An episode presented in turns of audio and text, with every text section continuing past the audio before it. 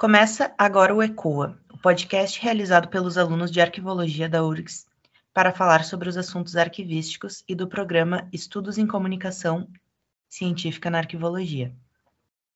Eu sou a Victoria Firmino e hoje converso com o doutorando e mestre em Ciência da Informação, Pablo Soledade. Graduado pela Universidade Federal da Bahia, Pablo se especializou em administração hospitalar e sistemas de serviços em saúde e trabalha há 20 anos com gestão documental. Pablo também é diretor da Escola GDI. E nesse episódio falaremos sobre a digitalização de documentos arquivísticos. Olá, Pablo, obrigada por participar desse episódio. Gostaria que você pudesse falar um pouco mais sobre você, sobre a sua trajetória e carreira. Olá, Vitória, muito obrigado pelo convite, agradeço aí ao Projeto ECOA, um forte abraço à Leolíbia, a todos os, os participantes do projeto. É, eu sou bacharel em arquivologia, é, formado em 2002, portanto, lá se vão 20 anos de profissão, e atuo uh, desde então na área, na gestão documental, especialmente com a digitalização há cerca de 12 anos atrás, quando as coisas começaram a acontecer em relação à digitalização de documentos é, em projetos. E fui servidor público federal também por oito anos. Depois eu deixei o serviço público para poder empreender. Já tive um, diversas experiências e hoje eu sou mais professor da área, né? Eu, como você falou, eu sou diretor da Escola para Gestores de Documentos e Informações e nosso foco é, é, muito forte nessa questão da transformação digital, da preservação de documentos, é, especialmente trabalhando com digitalização e gestão de documentos digitais. Como que você ingressou na área de digitalização de documentos? Olha, é, a história é um pouco longa, né? Mas assim, a, a gente trabalhando com a gestão documental nos órgãos, é, especialmente a partir de projetos, execução de projetos de licitações, ganhando licitações e tal, é, foi surgindo essa demanda, essa necessidade de, de, digitalização. A gente foi verificando a cada dia que passava uma demanda, questionamento sobre o assunto, e isso, como profissional da arquivologia, me fez uh, pensar em atuar nessa área. Eu já tinha, desde a faculdade, é, o contato com algumas é, literaturas da área, gestão eletrônica de documentos, do nosso amigo Vanderlei Batista, também alguns livros da Roseli Rondinelli, alguns trabalhos do Humberto Narelli, é, da Astreia de Moraes, enfim, uma literatura a respeito. E quando eu pude vivenciar na prática, é, comecei a ter algumas oportunidades e projetos foram surgindo, surgindo, e hoje eu já fiz, assim, contando rapidamente mais de 50 milhões de digitalizações, assim, atuando como gestor, como supervisor de contratos, de projetos.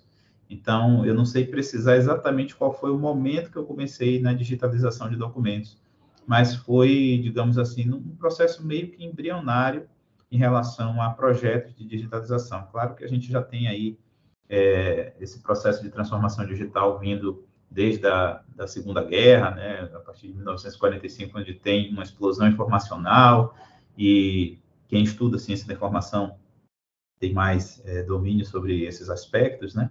É, mas aqui no Brasil a coisa começa a ter uma força maior a partir da década de, de 90 e por isso que eu comecei, digamos assim, é, pegando esse, essa mata verde, né? E até hoje estamos por aqui. Pablo, por que digitalizar documentos? Quais são as vantagens? Olha, eu sou um defensor assíduo assim, da digitalização de documentos. Muitos acham que a finalidade, a principal vantagem é o descarte do documento. Aliás, é, caiu assim no, senso comum, é, grande parte da, da sociedade, é, especialmente uh, gestores, empresários, enfim, querem eliminar o papel, né? jogar fora o papel. Mas a digitalização, para mim, ela tem uma, uma importância social muito grande. Para mim, a grande finalidade da digitalização é a possibilidade da ampliação do acesso à informação. A partir do momento que você digitaliza documentos, você possibilita que pessoas consigam visualizar em qualquer parte do mundo, né? Imagine uma carta de Pero de Caminha, é, não tendo esse processo de digitalização. Né? E aí, digitalização, eu não estou falando exatamente de pegar um scanner profissional e passar é, numa passar o papel dentro, mas todo um processo mesmo de transformação, seja com qualquer tipo de captura. É, então, para mim, essa finalidade do acesso à informação é, é a principal. E nós temos outras, como, por exemplo, a, a questão do manuseio, de evitar o manuseio de um documento original. Essa própria carta do Perovaz de Caminha, se fosse manuseada por tantas pessoas no Brasil inteiro, em Portugal, nós não teríamos provavelmente mais essa carta. Então, a partir do momento que você digitaliza, você preserva esse documento original e você dá acesso. Além de outras questões como celeridade em relação à tomada de decisão nas instituições, você digitalizando documentos possibilita, propicia que você, a partir dessa digitalização, tenha mais facilidade no acesso a esse documento, na extração de dados para tomadas de decisão, utilizando esses dados como é, alimentação de base de dados, para geração de indicadores, enfim, isso também é um ponto extremamente importante. Reduz o uso do papel também, por uma questão ambiental, esse é um ponto. E, claro, a gente não pode deixar de falar sobre o descarte dos documentos, que é possível sim ser feito, mas nem todos os documentos podem ser descartados é, a partir da digitalização. Mas, para mim, a finalidade principal, mais nobre da digitalização é a ampliação do acesso à informação. Você falou sobre o documento original. Uh, nesse contexto, pode-se dizer que o documento digitalizado é uma cópia? E qual que é o valor legal do documento digitalizado? Perfeito. É, é, o documento digitalizado é um representante digital de um documento é, originário de um estado analógico. Tá? Esse é, inclusive, um conceito que eu uso nas minhas pesquisas doutorais. E, para mim, a digitalização é exatamente o conjunto de procedimentos que propicia a derivação desse representante digital. É, a partir da, da legislação, isso especialmente de 2020 para cá, com o decreto 10278, você tem a possibilidade de descarte do documento original a partir da digitalização. Mas nem todo documento original, como eu falei. É preciso ter avaliação documental. O próprio decreto traz a necessidade dos documentos públicos passarem por avaliação documental, e isso significa dizer que esses documentos precisam de um plano de classificação, de uma tabela de temporalidade e de todo, enfim, de, de toda a concepção arquivística para essa definição de um descarte de documentos originais. É, é, claro que uh, nos órgãos, nas instituições privadas, nós temos outros regramentos, não necessariamente a obrigatoriedade da tabela de temporalidade, mas sim você tem leis normativas que determinam é, prazos de guarda que determinam processos. E isso, isso muda bastante de norma para norma. Posso falar isso um pouquinho depois. Mas o que, o que fica claro, Vitória, é que não é possível fazer o descarte de documentos a partir da digitalização se esse documento ele for avaliado sua destinação final como de valor permanente, de guarda permanente. Se esse documento é guarda permanente, você pode digitalizar, até por uma questão mesmo de ampliação de acesso à informação, como eu falei, mas o original, ele de fato, ele precisa ser guardado. Então, isso é um, uma questão que muita gente tem dúvidas em relação a isso, e eu posso afirmar que é dessa forma. Agora, a cópia, esse documento, ele é um documento que tem validade legal. Até antes mesmo do decreto 10278, a partir da lei 12682, que é de 2012, é, há sim uma validação jurídica desse documento, ou seja, você pode utilizar, mas aquela lei existia um artigo é, que vetava, é, na verdade esse artigo ele foi vetado, que era o artigo que possibilitava o descarte. E essa situação ela só veio de fato a acontecer a partir da lei 13874 de 2019 e com a regulamentação dessa lei, que é o decreto 10278. Mas ainda assim, Vitória e, e todos que nos assistem, vocês têm que ter cuidado, porque não é só a legislação que vai fazer, vai trazer essa possibilidade do descarte do original, tá? É, nós temos aí questões importantes relacionadas à maturidade das instituições. Será que estamos preparados para fazer descarte de documentos originais? Será que essas instituições estão possuem estrutura suficiente de logística, de capacitação, culturalmente falando, as pessoas? Né? Existe ali um ambiente que possibilite essa preservação digital de longo prazo, né, pelo tempo que for necessário. Então, não é só a lei dizer que pode, mas é a maturidade das instituições, ah, de, enfim, estarem preparadas realmente para esse descarte. O princípio da proveniência prevê a conservação da ordem original dos documentos. Com a digitalização, como esse princípio se enquadra e quais os cuidados que precisamos ter durante esse processo?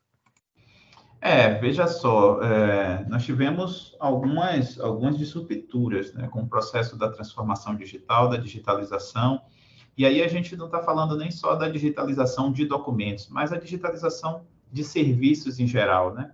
Hoje, cada vez mais, nós temos serviços digitalizados, e especialmente aí pós-pandemia, né? Nós tivemos na pandemia um processo de aceleração muito forte da transformação e nem todos estavam preparados para isso. Enfim, a sociedade também, nem todo mundo tem acesso à internet, a informações, mas que as coisas mudaram, mudaram. Existem alguns autores, inclusive na arqueologia, é, alguns livros, como, por exemplo, Corrente de Pensamentos é, Atuais, né, que são mudanças paradigmáticas.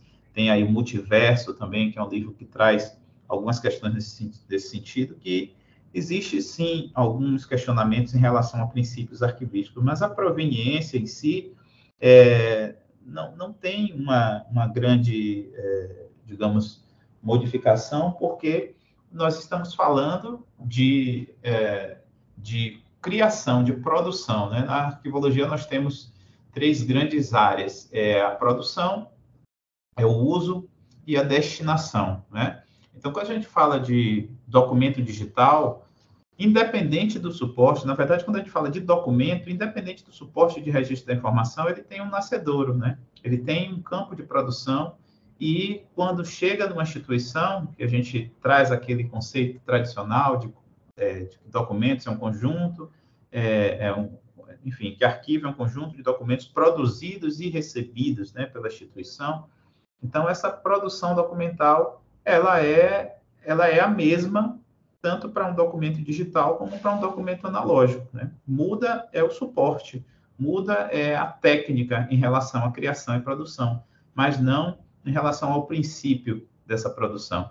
Existem outros é, fatores que estão sendo questionados, como, por exemplo, um documento corrente, intermediário e permanente, por que ser corrente, é, qual a diferença de um corrente intermediário é, em relação ao documento digital, já que essa questão do corrente é, tem essa relação com o espaço geográfico, com a proximidade do documento em relação ao profissional e no digital, isso cai um pouco por terra, mas nós temos outros elementos, né, para poder é, discutir, para poder apontar, e tudo muito embrionário, tudo é muito novo, e por isso que eu sugiro realmente aos arquivistas, aos profissionais que atuam na gestão de documentos, a pesquisarem mais sobre isso, a escreverem mais sobre o assunto e se questionarem. E sobre a digitalização, quais são as maneiras de realizar esse processo? Olha, você hoje tem várias formas de fazer digitalização de documentos, né? A principal é a partir dos scanners. E aí, lembrando que quando eu falo em digitalização ser um conjunto de procedimentos, é porque nós temos premissas, temos etapas prévias a passar esse documento no scanner. Digitalizar não é apenas pegar um papel, colocar no scanner e gerar uma imagem. Como eu falei, é um conjunto de procedimentos que, é, que propicia a derivação de um representante digital. Então, você tem, a partir dos scanners, essa possibilidade dessa transformação.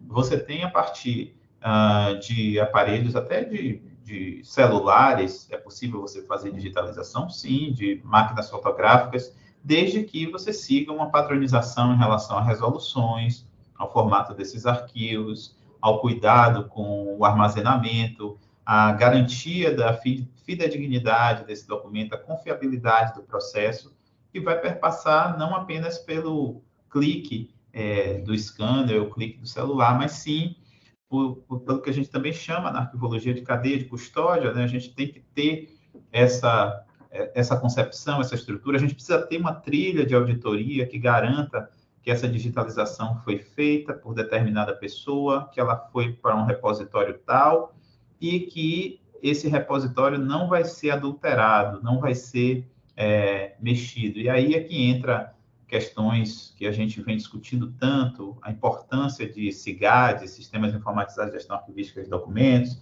a importância dos RDC-ARCs, né, dos repositórios digitais confiáveis arquivísticos, enfim, infelizmente não é uma realidade nas instituições, mas é a situação ideal. Eu sempre falo para os meus alunos em palestras que eu dou, existe uma situação real e existe uma situação ideal. E a ideal é nós termos SIGADs e RDC-ARCs é, rodando bem.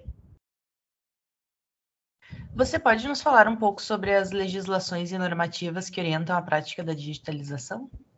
Opa, posso, mas assim, de uma forma bem rápida, porque as leis, normas da nossa área de digitalização são muitas e elas são variadas de acordo, inclusive, com, com, com áreas. Né? Você tem, por exemplo, leis apenas para a área da educação, as portarias aí do Ministério da Educação, que são várias, saíram algumas recentemente, então você tem a portaria 315, você tem a portaria 360, enfim, você tem um conjunto de, de regramentos na área da educação que definem a digitalização e uh, a possibilidade do descarte do original. Na área da saúde, você tem a Lei 13787, que está em plena vigência, e não tem nenhum decreto regulamentador acaba se utilizando o decreto 10278, mas que não especifica lá que essa lei 13787 é regulamentada por ele, mas como não é, quando, como não houve assim uma exceção em relação aos prontuários do paciente no decreto 10278, você pode utilizá-la.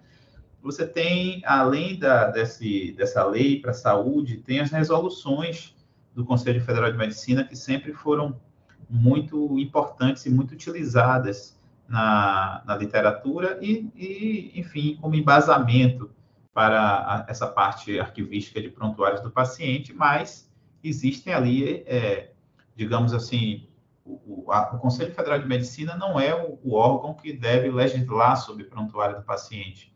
Primeiro, porque existem outros conselhos, outros profissionais de saúde também atuam, alimentam informações no prontuário, então, de enfermagem, de nutrição, então, o CFM ele vai trazer, sim, apontamentos importantes, mas relativos a, ao profissional da área da medicina, né? E aí nós temos que ter esses cuidados. Existem é, outras portarias de outros conselhos que precisam ser observados. Na área, é, na área geral, nós temos, especialmente hoje, o decreto 10278, que é o chamado decreto da digitalização de documentos, no qual esse decreto especifica claramente que é possível fazer o descarte do documento original a partir da digitalização, desde que ele não tenha um valor permanente. E aí o CONARC, o Conselho Nacional de Arquivos, entra com é, normativas importantes, com recomendações, com resoluções, a, especialmente a 31 e a 43, desculpa, a 31 e a 48, que trazem é, regramentos acerca da digitalização. A primeira, 31, para a digitalização de arquivos permanentes, e a 48, a qual eu tive prazer de participar aí da Câmara Técnica para a criação dessa resolução, é, junto aí com, com alguns amigos, o Humberto Narelli, o Vanderlei Batista, o, o Rodrigo Nogueira, e tendo o Carlos de Tade como como uh, coordenador desse grupo, e depois passou-se pelo CONARC e foi aprovada.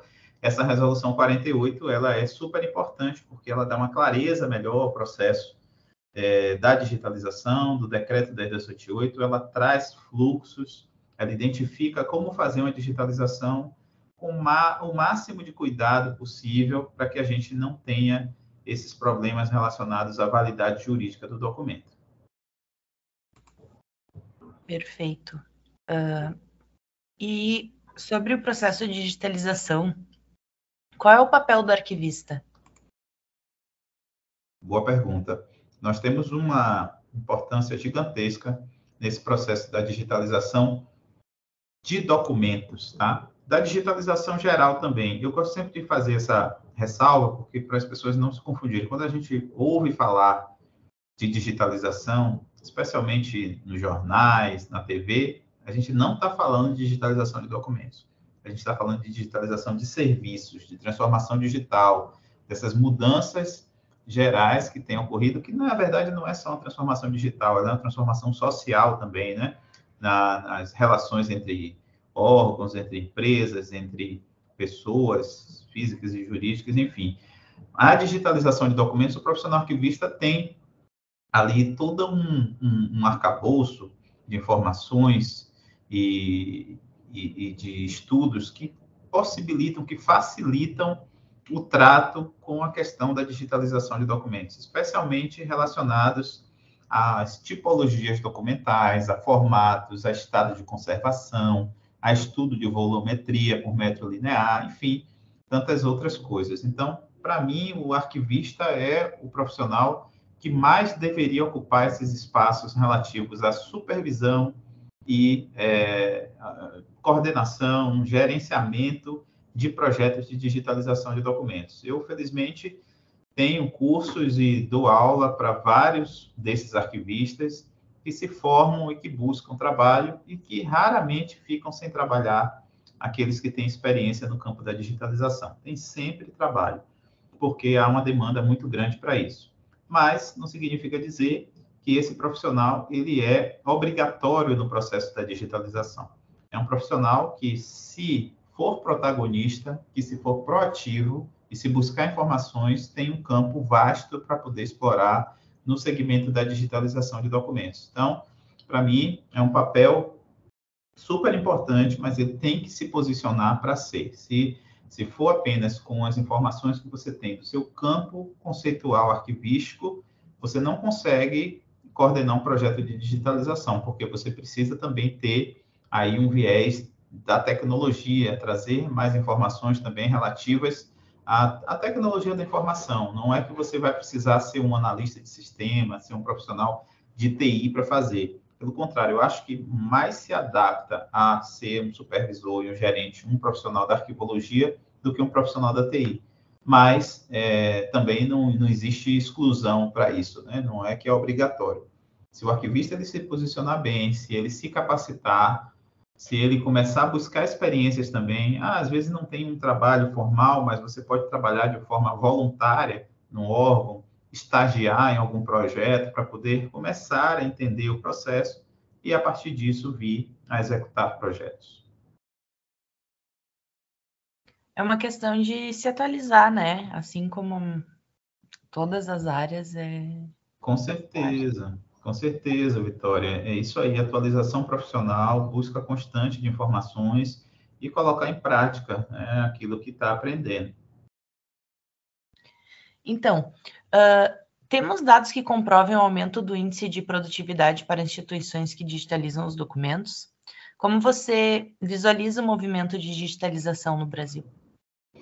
Olha, existem algumas pesquisas em relação à, à redução do uso do papel, é, existem algumas pesquisas também da AINDA, Associação de, de Informação, é, que, que, temos aqui no Brasil, um braço, hum, demonstrando alguns apontamentos. Eu também fiz uma pesquisa por conta do, do mestrado, é, um tempo atrás, e agora no doutorado também estou voltando a, a trabalhar com essa perspectiva. Eu não tenho dados aqui exatamente é, precisos sobre esse índice de produtividade, mas o que eu posso dizer para você é que, de fato, isso tem acontecido. Por exemplo, o judiciário, o poder judiciário, o ano passado, se eu não me engano, foi ano passado retrasado, né? Com, essa pandemia, a gente perde um pouco a noção do tempo. Mas, enfim, apontou que uh, o judiciário reduziu o uso do papel em mais de 40%. Então, esse, esse, esse tipo de informação é importante, nos traz aí uma série de reflexões. Né? Primeiro, uma, uma redução, o poder judiciário é, é um dos, dos, poderes que talvez mais use papel, quantos processos e quilômetros e quilômetros de, de metros lineares de documentos, e o judiciário, é, apesar de ter já também uma rotina em relação a descarte, eliminação por, pelas comissões permanentes de avaliação de documentos, sem necessariamente precisar digitalizar, né, também são instituições que digitalizam muito e muitos documentos. Então, essa produtividade ela vai ser constatada a partir de um desses elementos. É, produtividade também, para mim, é, não tem a ver apenas com essa velocidade de atendimento, com a celeridade, mas sim também com a qualidade que isso é feito. Para mim, não existe produtividade se você não alinhar quantidade, velocidade e qualidade. Né? Para mim, essa junção aí é que faz com que esse índice de produtividade aconteça. Então, é preciso dar uma estudada melhor, assim, até uma pergunta bem interessante, porque é, índice de produtividade a gente precisaria é, trabalhar mais algumas variáveis para poder uh, apontar com mais precisão. É uma, uma pergunta bem interessante. Eu não vi ainda uma pesquisa especificamente apontando esse índice, mas sim, como eu falei, pesquisas que vão é, tangenciando, né? como redução de uso do papel, é, como, por exemplo, a, até a questão da impressão mesmo, da redução do custo de aquisição de toners, né? então, coisas que permeiam esse processo da digitalização. O que vejo também, uma pesquisa da IN que eu comentei, é que, e, e a Escola GDI também fez uma, que ficou muito próxima a isso, é que apenas é, 5% das empresas, em média, fizeram processos de digitalização. Então, nós temos aí um gap né, e uma oportunidade também profissional de 95% de instituições públicas e privadas que ainda possuem legado. Na verdade, possuem passivo, né, porque nem tratados eles foram. Mas é, é, é isso aí. E em relação a custos para as instituições que aderem ao processo de digitalização. Temos alguns índices sobre a redução? Olha, custos de digitalização é uma falácia dizer que a digitalização ela reduz o custo, tá? O, existe sim um investimento alto a ser feito, especialmente quando o projeto é bem feito, porque a gente tem visto algumas licitações que há uma redução muito grande do valor da, da, digitalização e fica difícil as empresas cumprirem. Tem várias que tomam punição por causa disso, enfim, tem vários problemas no mercado hoje, cada vez mais. O que, o que eu sugiro que se faça é realmente uma, uma planilha de formação de preço, na qual a gente é, consiga vislumbrar todos esses custos de equipamento, de equipe, de materiais, é, para poder a gente verificar a viabilidade da realização da digitalização e, como fazer para que ela tenha essa produtividade que eu falei, que é qualidade e quantidade, ser rápido. É, então, esse custo hoje, eu diria a você que ele, é, ele está até abaixo do que ele deveria ser. Mas isso não significa necessariamente dizer que a digitalização não deve ser feita, tá? Porque, para mim, disponibilizar acesso à informação, uma informação ao cidadão, para mim isso não tem preço. Tá? Isso para mim é uma finalidade extremamente nobre e que precisa e que vale a pena o investimento. Agora, é claro que esse investimento ele precisa ser bem pensado, tá? Mas é, dizer e a gente vê muito esse discurso, né, que a digitalização reduz custos. É, isso para mim, eu não, não vi ainda uma conta que mostre isso, porque o custo da guarda do papel, da guarda do documento, tem o seu preço, é, mas existem fórmulas, por exemplo, se você tem uma terceirização da guarda desses documentos para uma empresa focada nisso, com um metro quadrado mais barato, com certeza vai ficar melhor do que, por exemplo, você guardar esse documento num escritório, é, sei lá, na Avenida Paulista, né? Você usar ali 50%, 60% da sua sala para guarda de documentos de papel. Então, isso é um custo muito alto que não justifica. Mas você tem outras maneiras, inclusive, de reduzir custos é, não fazendo digitalização, como, por exemplo, a gestão documental bem feita, o descarte desses documentos no prazo correto. Então, não é que eu não defenda a digitalização, pelo contrário, já falei isso, eu sou um super defensor, especialmente pela ampliação do acesso. mas a gente precisa fazer essas continhas, tá? Então, se você tem um documento, é um passivo, na verdade, uma massa documental acumulada, né, que a gente usa muito esse termo na arquivologia, uma MDA, e você quer digitalizar tudo, certamente o custo vai ser muito grande. Se você faz uma gestão documental, digitaliza aquilo que realmente precisa ser digitalizado, você, além de reduzir custos, você vai ter aí uma facilidade de recuperação da informação.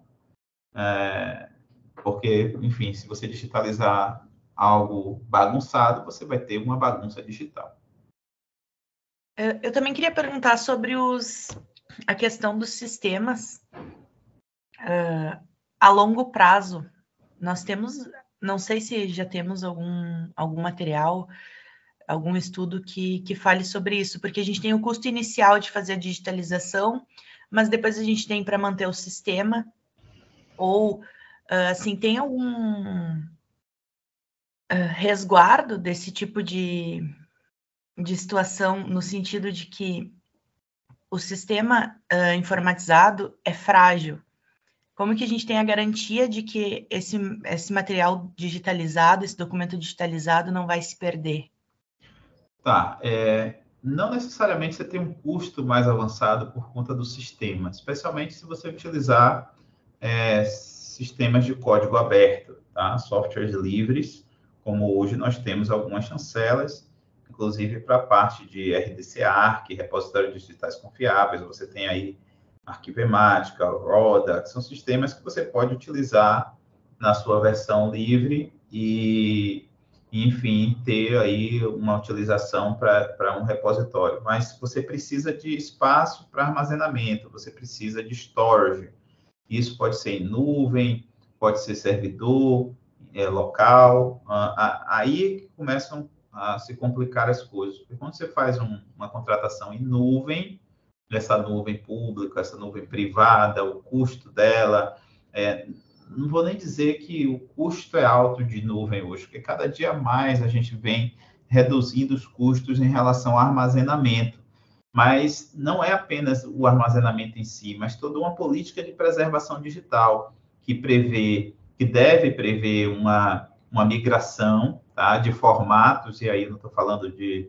É, existe duas coisas, né? Uma é o, é o refrescamento, é você trabalhar com a mudança é, do suporte, e a outra a migração de formatos, como PDF para PDFA, é, JPEG, hoje são utilizados, mas certamente chegarão outros formatos aí, assim como tinham alguns que já estão obsoletos. Então, isso, essa obsolescência de formatos e de suporte, isso sim exige um custo, porque às vezes vai ser um custo também, é, digamos assim, de projetos que você vai precisar fazer para fazer esses, essas substituições. Claro que cada vez mais nós temos é, interoperabilidade, nós temos essas facilidades em relação à migração de sistemas, a mudança de sistemas, mas isso também é um custo.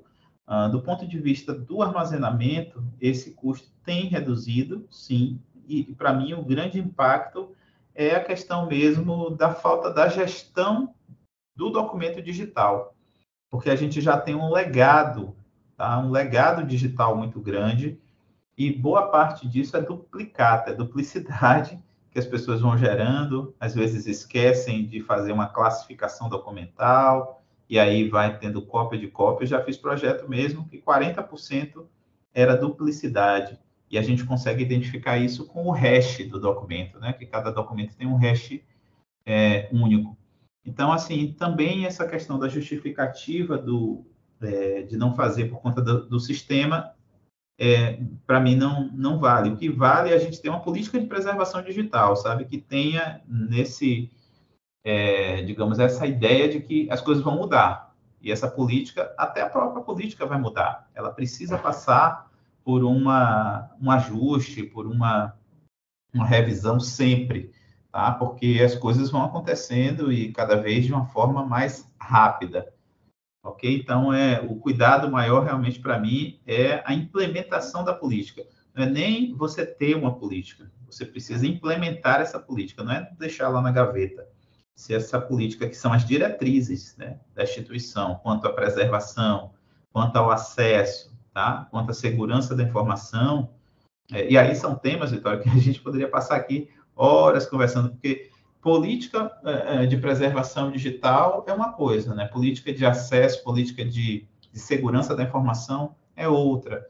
Então, ou você tem um conjunto dessas políticas, pode ser num documento só, é, com esses regramentos, com essas diretrizes, ou você tem essas políticas em separado, mas isso, infelizmente, poucas instituições têm, e algumas que têm, inclusive, copiaram e colaram de outra e até não tiveram o cuidado de tirar o nome da outra. Né? Eu já vi situações dessa. Eu tenho uma política, quando você vê, está na gaveta, e essa política, na verdade, não está adequada, não tem as especificidades da instituição.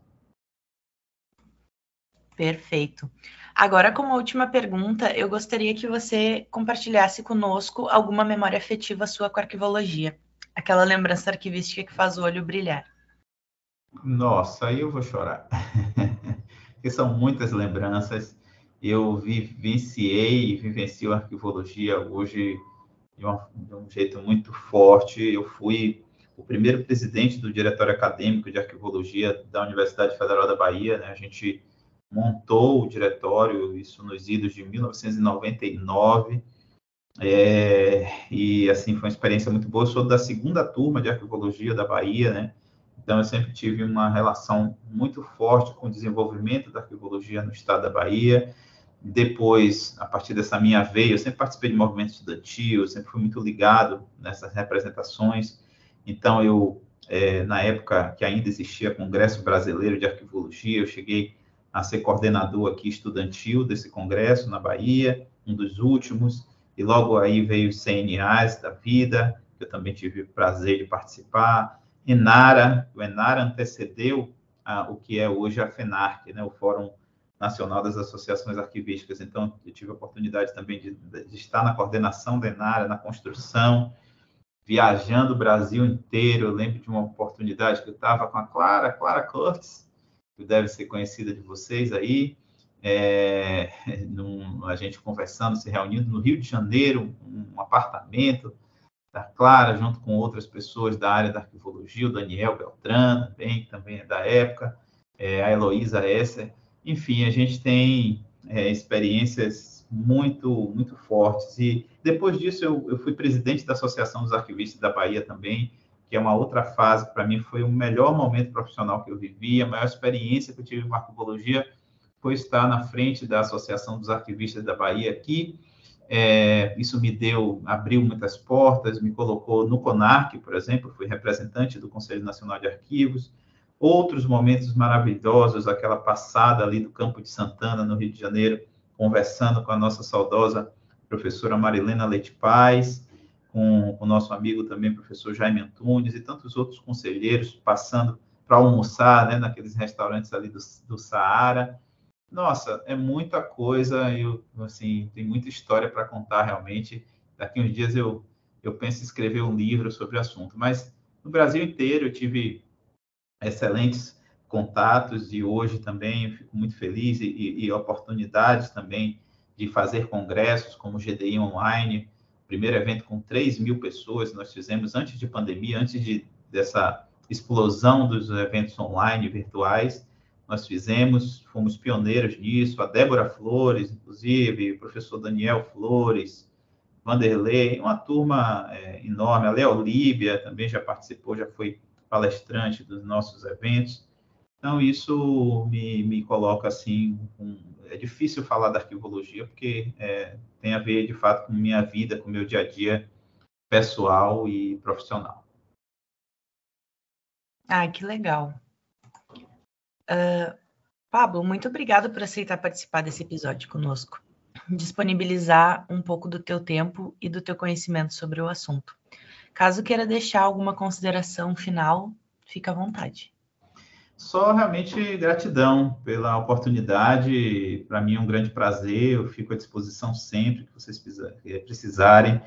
Parabéns é, por, esse projeto e eu incentivo vocês que estão ouvindo a continuarem buscando conhecimento, continuarem se atualizando, é, também disponibilizarem essas informações, conhecimento que vocês possuem, né? Porque a gente ouve, é, mas a gente também coloca em prática e quando a gente ensina, a gente também aprende muito, tá? Então, vocês que têm a oportunidade de ensinar, de ajudar outras pessoas, seja da área da arquivologia, seja de outras áreas, a saber o que nós fazemos, a demonstrar a importância do que nós fazemos, é, isso com certeza vai fazer a nossa sociedade melhor. Então, muito obrigado mesmo pela oportunidade.